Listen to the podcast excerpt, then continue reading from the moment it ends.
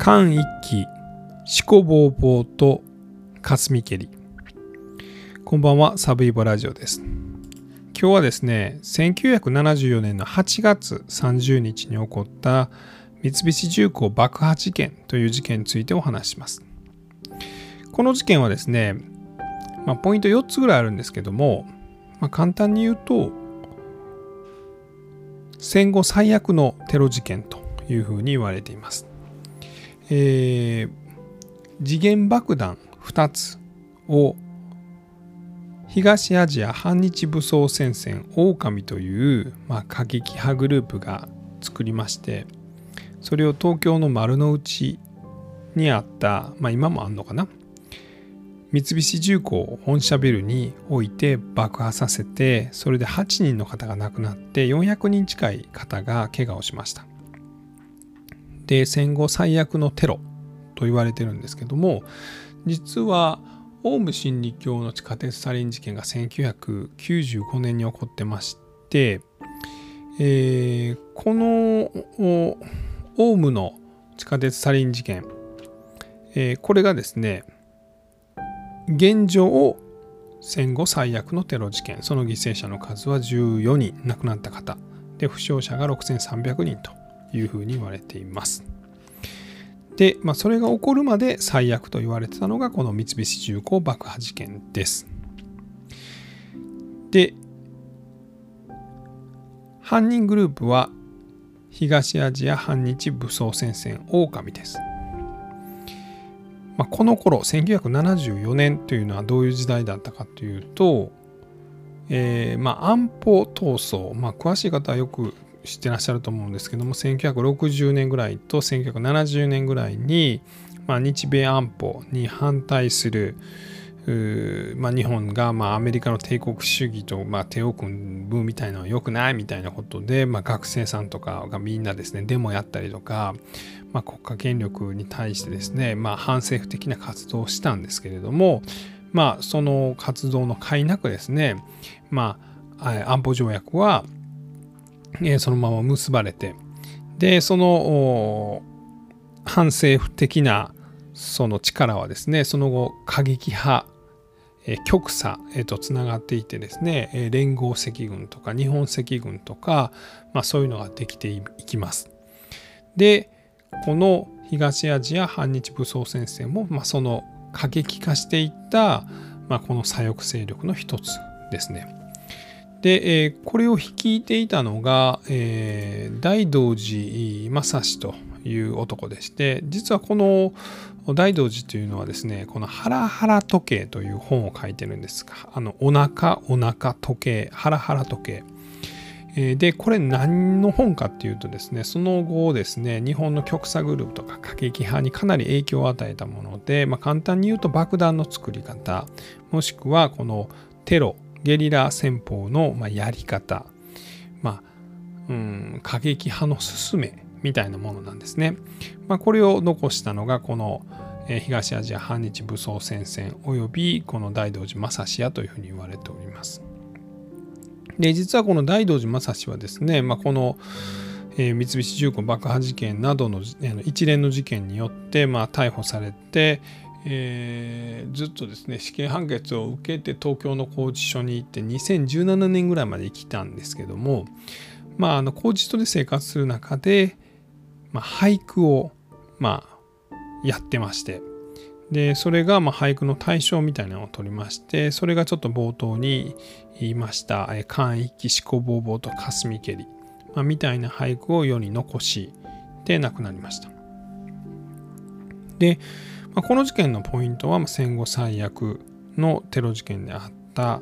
で、まあ、その後の極左グループに影響を与えるような本を残した。でもう一つはですね、まあ、次元爆弾が爆発したことによって多くの方が亡くなった事件ではあるんですけども実はその爆弾の爆風に吹っ飛ばされたり、まあ、そういうので亡くなった方というよりも、まあ、当時は、えー、ビルのガラスですね。まあ、このガラスがですね割れたらですねめちゃめちゃとんがったまま割れるみたいなガラスが多くて、えー、この爆弾はですねダイナマイト700本ぐらいのま巨大な爆、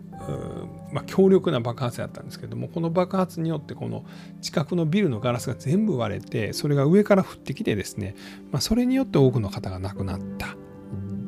と言われてるんですね。でその結果ですねこのまあ、強化ガラスみたいなのが開発されて、まあ、割れても尖らないとかガラスがなかなか落ちにくいとか、まあ、そういうガラスが開発されるきっかけにもなりました。で最後にもう一つ、まあ、これはですね、まあ、事件のどういうふうに起こったかっていうのをちょっと見ていきながらなんですけれどもまずこの事件この東アジア反日武装戦線狼のまあ実行犯4人がですねこの1974年の8月30日、まあ、お昼前ぐらいにこの東京の丸の内の三菱重工の本社ビルにやってきてまあなんか配達を装ってですねなんか大きいゴン箱みたいな荷物を2つビルの前に置きます。で当時はですねビルにガードマンっていうのは今で当たり前にいるんですけどいなかったんですね。なので誰もそれに対して咎めたりとかなんだこれはみたいなことは言わないですね。置きっぱなしです。でその後電話がかかってきます。お昼の12時20分とか25分ぐらいだったというふうに言われています。えー、ビルの入り口に2つの次元式爆弾を仕掛けたと。直ちに避難するように、これは冗談ではないと。いう電話がかかってきました。でもこの電話を受けた、まあ、人がですね、いたずら電話だと思い込んでしまって、そのまま報告をしませんでした。まあでも一応報告しといた方がいいなと思って、まあ、総務部のある何階か分かんないですけどエレベーターに乗って総務部を向かっている時に8月30日の12時45分だったかなこのビルの1階でダイナマイト700本分の時限爆弾が爆発しました、えー、この爆破はですねかなり威力があったということで、まあ、丸の内からま離れた新宿までこの音が聞こえたということです。でこれによって、まあ、ビルの1階部分はまあ 一気に崩壊したのはもちろんなんですけどもえー、周りのビルのガラスが、ま、一気に割れてですねそれが上から降り注いできました。で服ををですね、まあ、こう頭の上にこうかぶせたりして防いだ人はなんとか助かったんですけどもこの上空から降ってくるこのガラスの雨ですね、まあ、これによって体が傷つけられて、まあ、例えばですけど首に刺さってしまったりとか、まあ、手に刺さっただけでも動脈を傷つけてしまったりとか、まあ、そういうことで即死5人その後病院に搬送されて亡くなった方が3人。で負傷された方が376人という犠牲者を出しました。で、えー、まあその一つにはですねこの犯行グループはですね、えー、とこの犯行を警告するという電話をかけてるんですけどもそれがま正しくこの伝達されなかったことで多くの犠牲者を出したと、ま、いうようなことも言われています。ではこの反日え東アジア反日武装戦線狼ですね、まあ、名前がすごいですね。狼、えー、他にもですね東アジア反日武装戦線サソリとか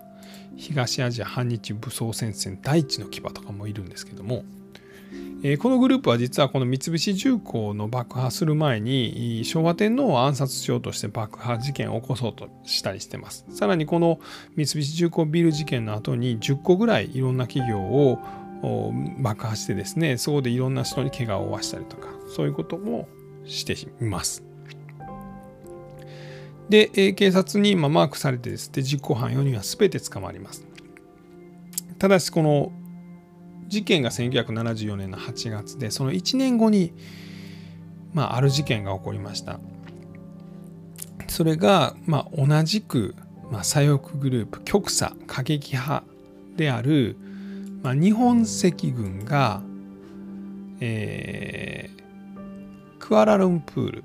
ですね、えー、マレーシアのクアラルンプールにあるアメリカ大使館を襲ってですねそこのアメリカ大使とかを人質にとって、まあ、日本にいる、えー、極左過激派の刑務所にいるやつらを連れてこいと。人質交換だと、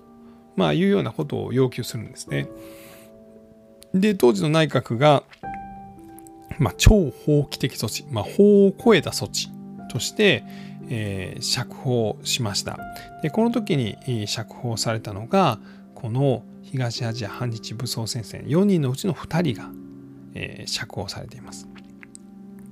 ただしこの、えー、リーダー格だった、えー、先ほどちょっとお話にも出てきました、えー、大道寺正史に関しては、え、釈放されませんでしたのでその後死刑判決を受けて、まあ、東京拘置所で、まあ、亡くなるまでいたということですね。でこの東アジア反日武装戦線にま興味がある方はまたそのホームページいろんなネット上の情報も載ってるんで、まあ、ご覧いただけたらいいかなと思うんですけれどもまあまあその日本がその太平洋戦争でまあ朝鮮半島とか中国を攻めたのは侵略戦争であってそれがもうむちゃくちゃ悪いことだと。でその侵略戦争を支えた三菱重工みたいな会社ですね、まあ、飛行機作ったりとか戦車作ったりとかしてるんですけど大事な仕事ですよね。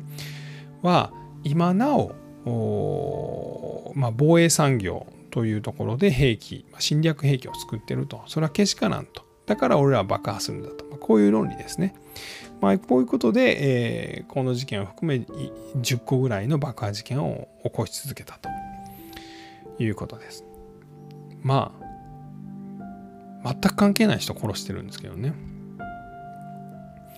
えー、ですねでちなみに先ほども言いましたこの大道寺正史はその後、まあ、俳句を読んでですね、えー、それがまあ認められましたで、えーまあ、亡くなってからかな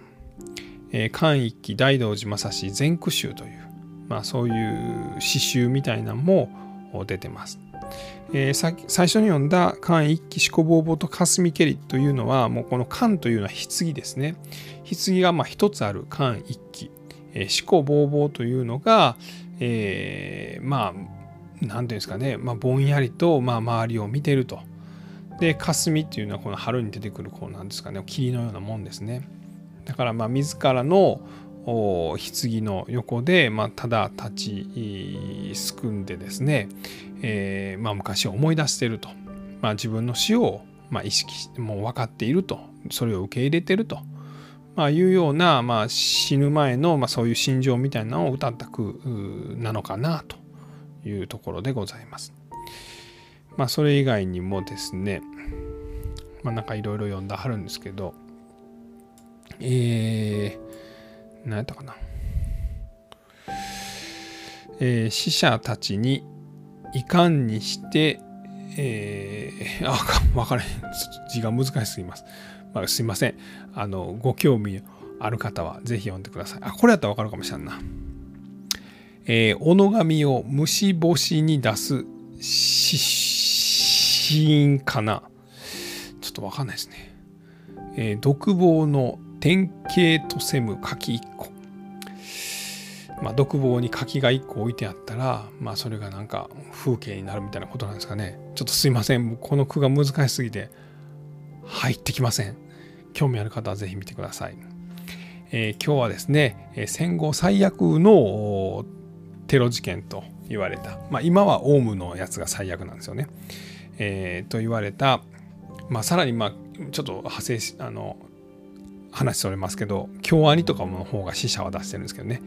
えー、それまでには、えー、戦後最悪と言われてた1974年に起こった三菱重工爆破事件についてお話をさせていただきました、